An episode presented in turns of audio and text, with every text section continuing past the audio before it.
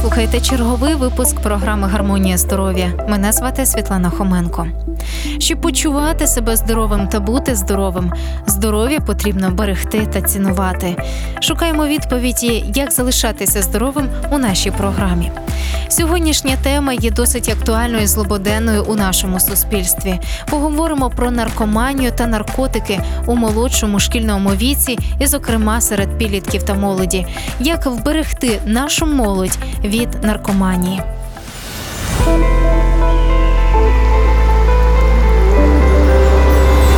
Гармонія здоров'я.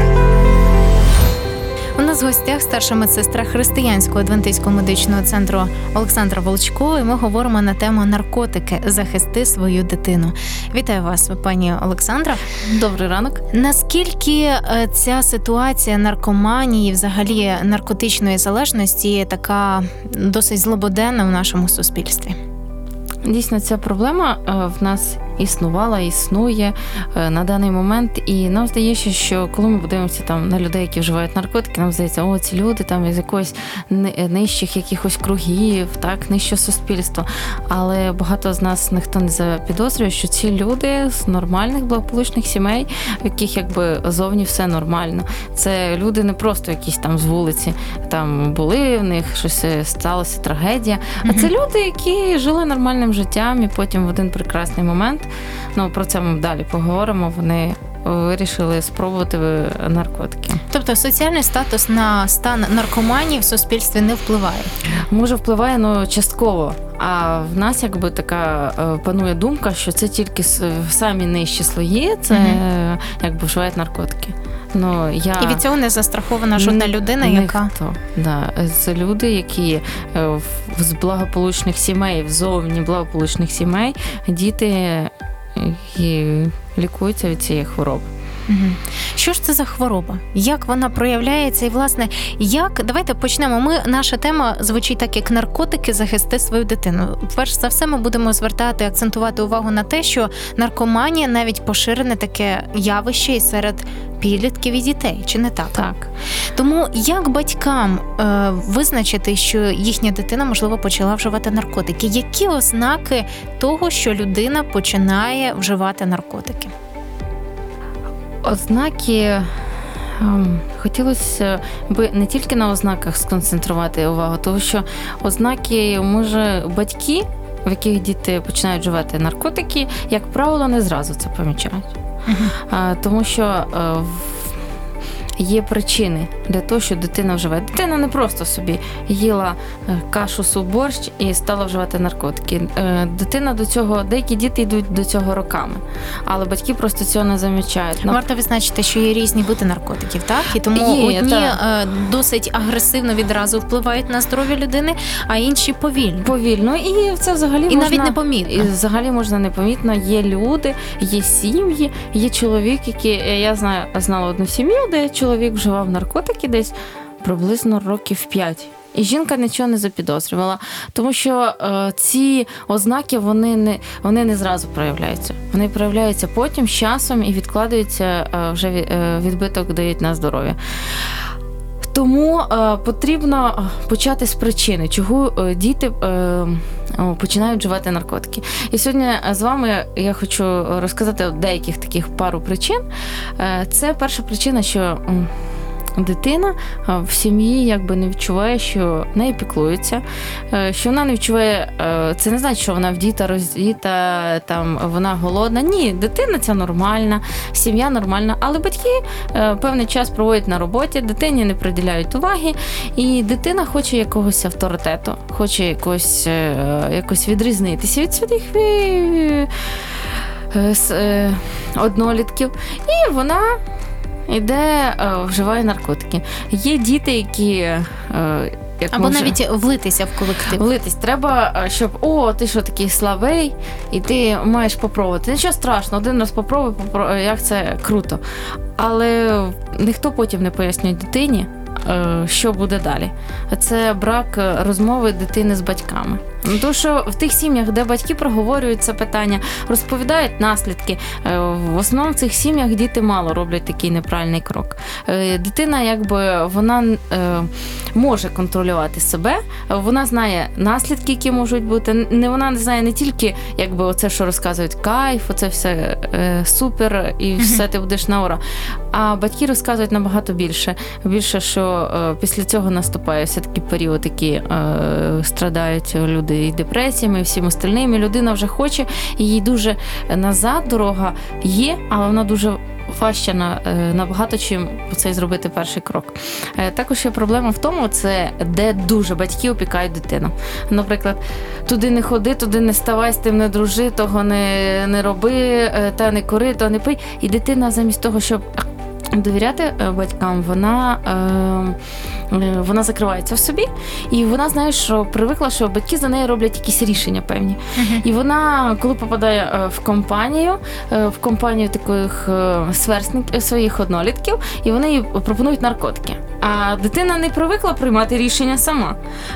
А вони приймають за цю дитину рішення, що вона зараз буде вживати наркотики, і дитина згоджується, тому що вона привикла, що батьки за неї приймають рішення.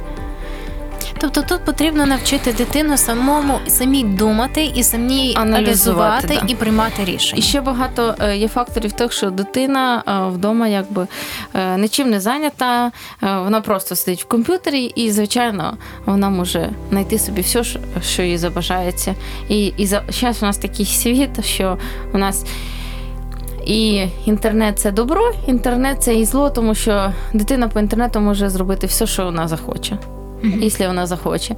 І також, звичайно, є і цей е, фактор, е, впливає, що неблагополучні сім'ї. Дійсно, е, це ризик в цих дітей в, два рази, що вони будуть вживати чи алкоголь, чи наркотики, чи, чи палити цигарки. Але, але є і в цих, в цих сім'ях. Прекрасні виростають діти і, і стають і професорами, і докторами, і ким хоч. А просто це залежить вже від дитини. Але цій дитині дійсно їй важче протистояти. Тому що якщо батьки так поступають, вона так бачить, і вона також так хоче поступати. Ну тоді давайте ще наведемо декілька причин, чому дорослі люди або вже швидше старші люди, так вже е, юнаки. Так, тому що в юнацькому віці досить часто стають також наркоманами, молоді люди. Чому вони вибирають цей шлях? Є тут також пару причин. Перша причина це оцей підлітковий вік, е, коли йде.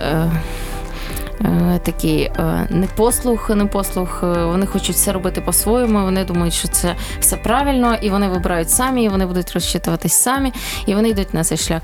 Ще є причина в тому, що діти в такому віці дуже часто якби падають в депресії і в стресових ситуаціях. Мгм. І їм хтось хтось стоїть біля них, якийсь друг, який вже колись він вже вживає наркотики. Він каже: Ти знаєш, так круто, ти попробуй, і, і в тебе депресія пропаде, страх пропаде. І дійсно на цей момент там якийсь кайф, ейфорія. Але коли виходить людина з цього, проблема ж залишається, проблема Мгм. не вирішується.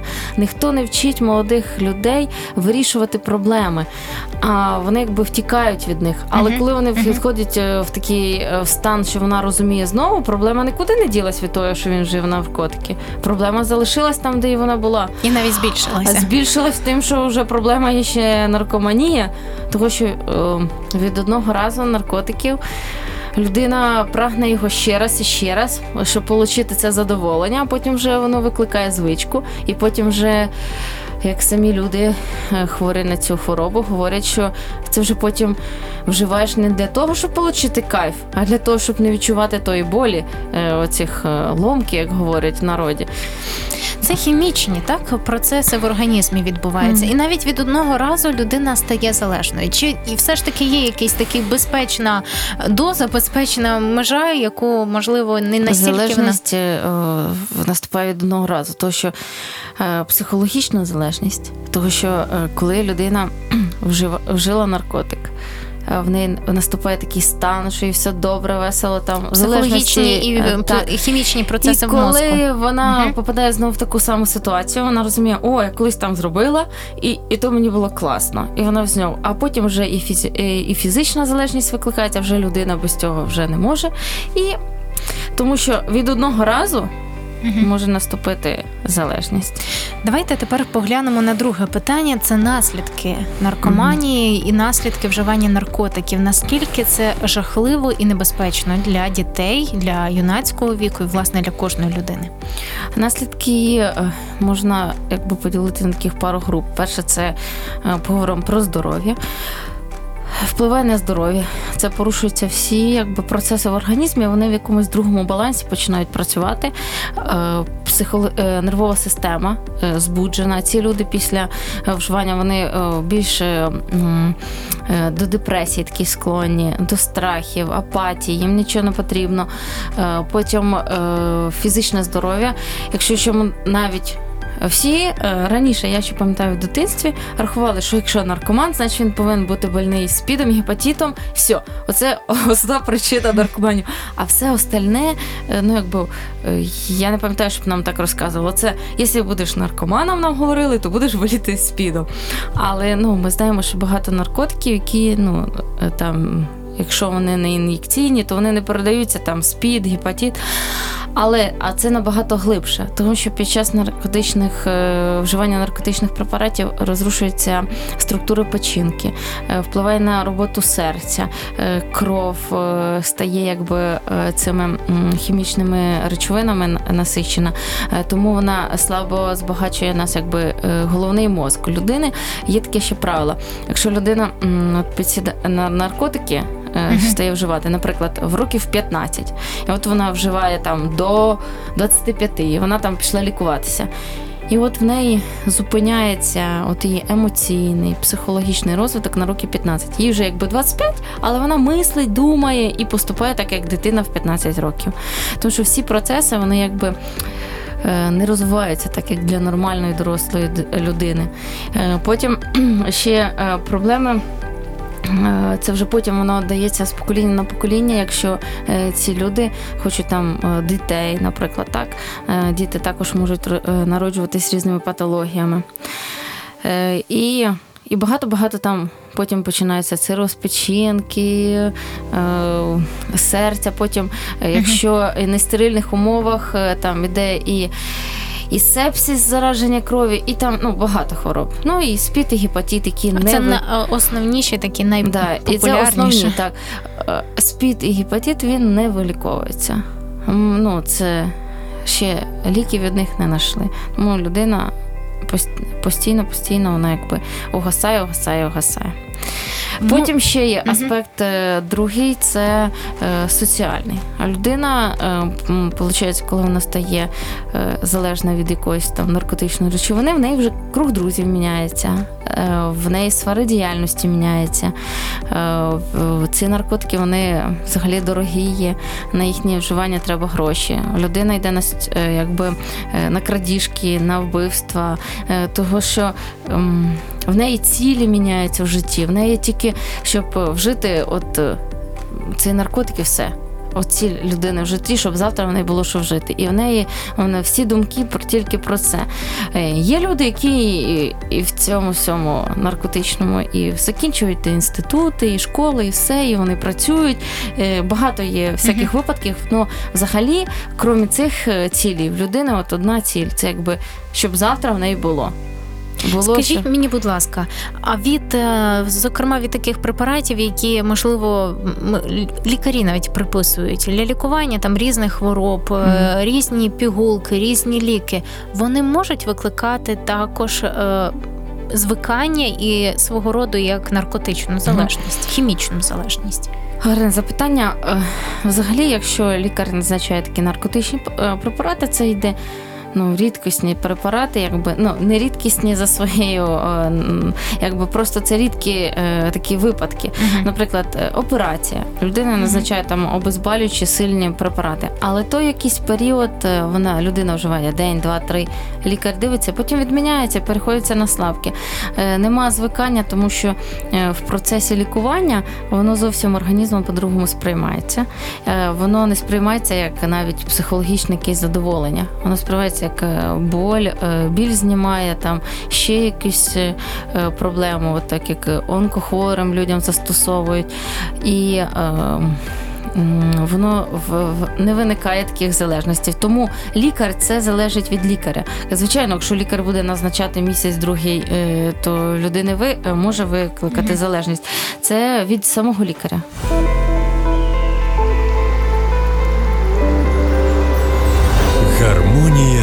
Гармонія здоров'я.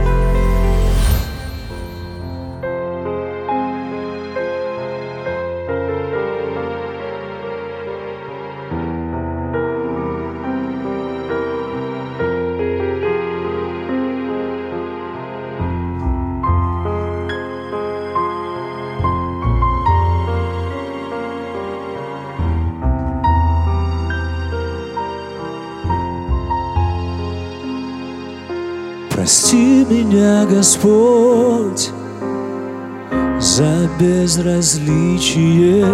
Прости меня, Господь, за все двуличия, за то, что не хотел, за то, что не просил. Прости меня за тех, кого я не любил. Прости мои стихи. Без вдохновения Все дни мои прости. Без откровения За то, что тяжкий крест.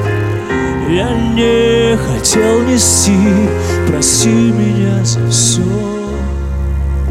За все, Господь прости.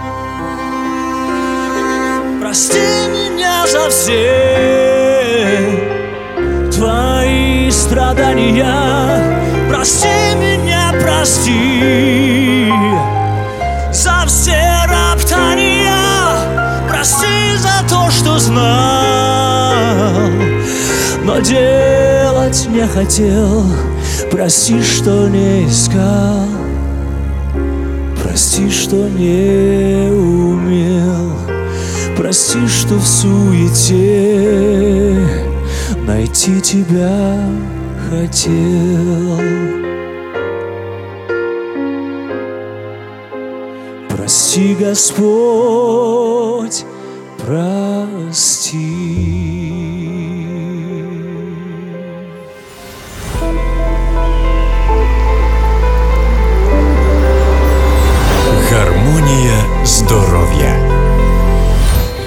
Повертаємося в нашу студію. Ми говоримо на тему наркотики захисти свою дитину.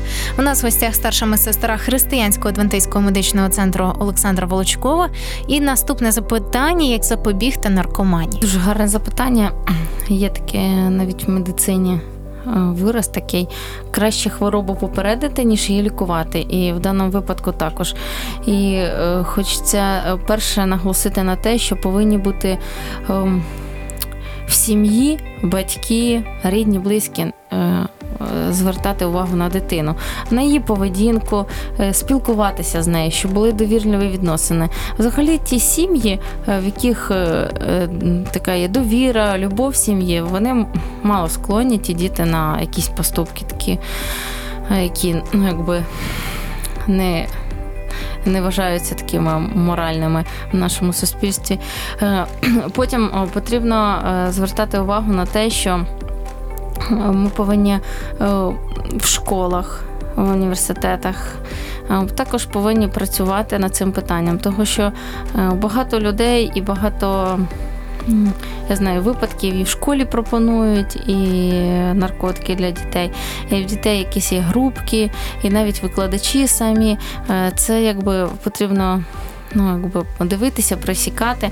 Але я вам скажу, якщо дитина вдома е, якби більш наставлена, то такий шанс її попасти в ту компанію менший, але все рівно вплив є. Вплив однолітків є. Е, Потім потрібно, е, щоб дитина мала чим зайнятися. Дитину е, з дитинства якби виховувати, щоб дитина мала ціль, до чого вона повинна стремитися, а не просто, просто жити. Е, Батьки якби мають е, ну, говорити, що якщо ти хочеш цього достигнути, то тобі якби е, наркотики це не твоє. Тому що, от ти знаєш, там колись так, то так, то хтось хотів достигнути, один раз попробував, і потім це ж важко. І е, коли йдуть ці бесіди, повинні проходити е, в таких, е, і це в школах. Початкових, тому що діти починають оце в 10, 12, 15 років це цікавитись, тому вже в 11 класі це вже не зовсім і актуально. Тому що в Мгм. 11 класі вже багато людей є, які вже спробували ці м, наркотики. На вашу думку, треба розмовляти на цю тему абсолютно з усіма дітьми? Чи можливо все-таки треба дивитися, якщо дитина перебуває в групі ризику, тобто така схильна до таких неформальних там компаній, от з тією потрібно е, робити таку профілактичну роботу. А якщо це спокійна дитина, яка цим не цікавиться, то можливо і навіть не потрібно А це здається просто на перший погляд, що дитина. Я вам скажу чесно, всі діти цікавляться цією темою, всі без виключень. Воно тут ангел. А через день воно пішло і жило наркотики. А тут е, дитина така, що перевертає весь клас, обзиває дітей, дьоргає, і він ніколи може не, не прийняти наркотики. У нього просто така психологія. Але дитина кожна цікавиться цим питанням. То краще йому хай розкажуть батьки, а не друзі. Тому що батьки йому розкажуть всі аспекти цієї. е, Речовини, а друзі розкажуть тільки гарну сторону. І Мгм. дитина не буде знати. Вона якби вроді би знає, думає, а, а я в цей ризик не попаду. І, і так починається. Тому з усіма. Всі Мгм. діти цікавляться тим. І краще розказати батькам, ніж вулиця розкаже. Бо вулиця по-своєму розкаже. І Я вам дуже дякую за відповідь на це запитання. Відразу після корисної довідки, де ви почуєте також корисну і важливу інформацію, ми повертаємося у нашу студію і будемо відповідати на питання, що робити тим людям, які вже скуштували наркотики і вже власне є залежними від цієї речовини. Залишайтеся з нами.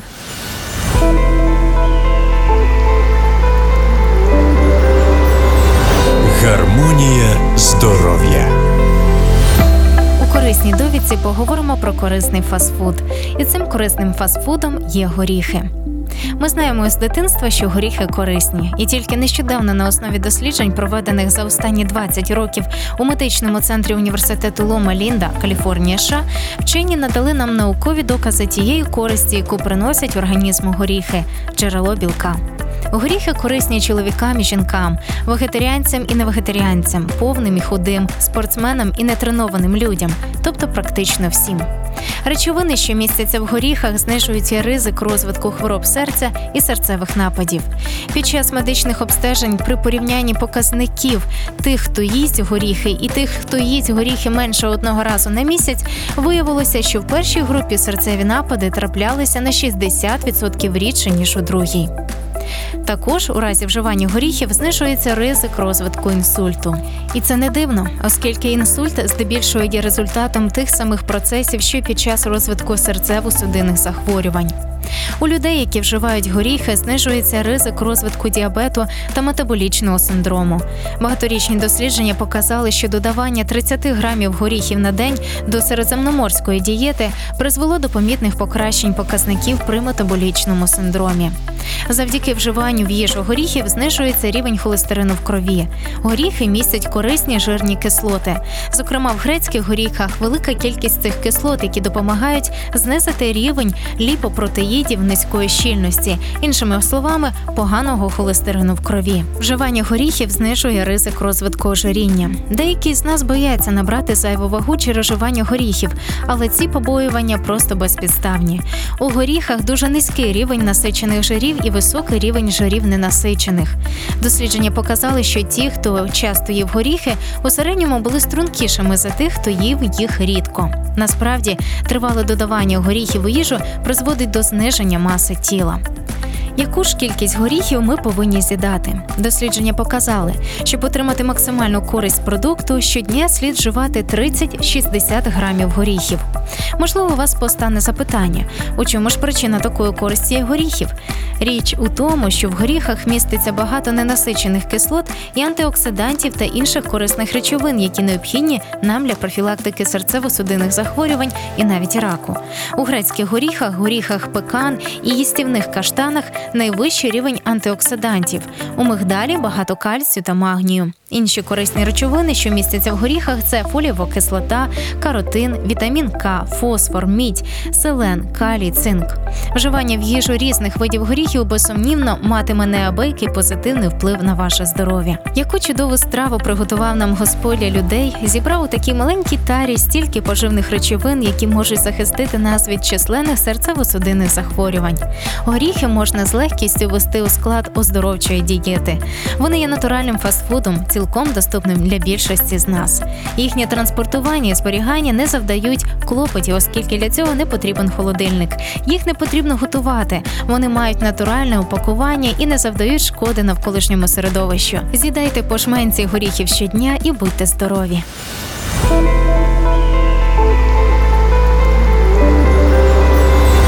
Гармонія здоров'я. Після корисної довідки ми повернулися, і питання наступне до пані Олександри: що робити тим людям, в яких е, вже є наркотична залежність? Ви е, в, в силу ваших. е, Обов'язків як старшої медсестри в медичному центрі ви стикаєтеся, зустрічаєтеся з такими людьми. Ви, як напевно, ніхто інший, знаєте, що вони переживають, наскільки це страшна залежність. Поділіться, як з такими людьми спілкуватися, як на них реагувати, і власне що робити тим людям, які вже є, мають цю залежність. Перш за все, е, це е, повинна сім'я пам'ятати, що це проблема не цієї дитини тільки, а це проблема всієї сім'ї. І не можна, е, треба там е, говорять там всякої гадості дитині, що вона така сяка порой така. А перше за все, батьки повинні подивитися на себе. Що вони, чому вони допустили, що дитина стала, вони щось не побачили. То що з бухти-барахти ніяка дитина е, колотися не стане і вживати наркотики просто, навіть там таблетки чи ще різні наркотики. Дитина вона зважує, вона приймає рішення. Тому потрібно всім заспокоїтись, того, що приймати рішення в таких емоціях, е, це вони не приведуть ні до чого. Потім е, нам потрібно не карати дитину, не, не там її не вичитувати, тому що вона замкнеться і буде ще хуже. Е, Потрібно поспілкуватись просто, щоб всі зібралися, вияснили причини, проблеми, що дитину спонукало. Не просто так, о, що ти там, вже такий поганий, що ти, хто тебе застав. Все, дитина закрилася, і ви вже потім можете не відкрити роками. Просто спокійно з дитиною поговорити. Потім постарайтеся знати, скільки часу вже вживається, е, тривається вживання наркотиків. Е, Потім е, потрібно батькам признати, що це є хвороба. От ми не ж не кажемо, е, коли наша дитина заболіває грипом. Ну все, типа, твоя проблема, ти її лічись. А, і ми повинні пам'ятати, що наркоманія також хвороба. Якщо е, дитина хвора, ми повинні їй допомогти, але не повинні способствувати, бо багато є батьків. Ой, бідна моя дитина, пішли і купили наркотики, щоб її не ламало. Ні, ми не так повинні. Сліпа любов тут не повинна бути. Любити дитину, але повинні бути строгі правила. Потім ми повинні поговорити з тим, хто може допомогти. Завжди там до психолога, до лікаря-нарколога. І, звичайно, краще е, познайомитися з такими лікарями, які не просто хочуть якби викачати якісь гроші з вас, а вони дійсно що помогли. Щоб це були клініки і реабілітаційні центри, де дійсно дитині допоможуть стати на ноги і адаптуватись до цього якби суспільства, а не просто так. Е, Багато наркотично залежних людей вони не хочуть лікуватись, чи не Во. так? Так. І, і знаєте, я таке бачу таку тенденцію, якщо людина не хоче, не треба її силити. Поки людина сама не захоче, то батьки її прив'яжуть, да, її полікують. Вона не буде вживати тиждень-два, а потім вона. Поки е, дитина не зрозуміє, що вона захворіла і що їй потрібно лікуватися, то дуже важко їй допомогти. Поки дитина сама не захоче. Але ми не повинні, поки дитина не хоче, способствувати їй купляти наркотики, там потребляти її там різні другі забаганки. Ми повинні бути строгими з таким, але Мгм. з любов'ю. Ми повинні їх ми повинні якби не любити того, що вони роблять, але любити своїх дітей. Мгм. Тому що діти від того не, не стають не дітьми, а вони просто спіткнулись, не туди пішли. Як реагувати людині, яка визнала свою залежність від наркотиків, які вона повинна перші дії вчинити? Вона повинна признатися, признати, що вона дійсно хоче. Потім вона повинна звернутися за допомогою. Е, якби в кожній е, повинні знайти такі центри, клініки, де їм зможуть допомогти. Е, Самостійно є люди самостійно виходять, але їх одиниці. Е, Взагалі люди потребують допомоги. І ще хочеться таке одне сказати, що е, ці люди потребують і Божої допомоги. Тому що мир і спокій і прощення може дати тільки Бог. Від того, то, що людина, яка хоче вийти, вона завжди потім себе картає, на що я це зробив, на що це. І ці е, якби докори сумління вони постійно. А Бог допомагає піднятися, е, йти нормальним шляхом і ніколи вже назад не повертатися. У вашій професійній практиці були такі випадки, коли ви бачили, що людина була на порозі просто загибелі, і як Бог дивним чином зцілив і змінив життя цієї було, людини? було дуже. Я знаю цих людей, які зараз і спілкуються, і пишуть, і, і в них і сім'ї гарні, і вони не повертаються, і дякують Богу, що він їх звільнив від цієї звички. Тому що ця звичка е, така, як можна сказати, сам, сильна, вона сильно держить. Мгм. І щоб ці, цю розрушити, треба е, допомога інших, допомога самої людини. Людина не повинна здаватися, тому що це треба приложити Мгм. зусилля. Це не просто, але це можливо. І Божа допомога. Я вам дуже дякую. На таку тему ми спілкувались не просту тему, а Так. саме наркотики, захисти свою дитину. Я дякую за те, що ви завітали до нас в студію. У нас в гостях була старша медсестра християнського адвентич- адвентистського медичного центру в місті Києві Олександра Волчкова. І знаємо те, що надія є, і надія це Ісус Христос, який може звільнити. Адже саме у Біблії написано: якщо Ісус звільнить, то дійсно ви будете вільні.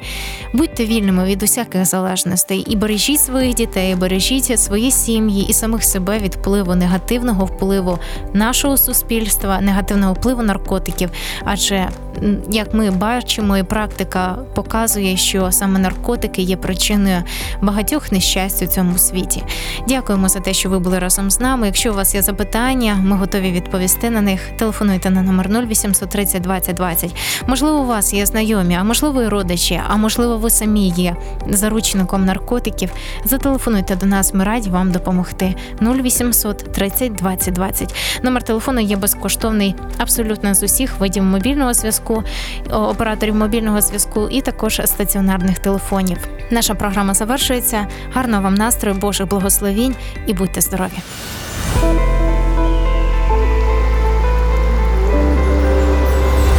Гармонія здоров'я.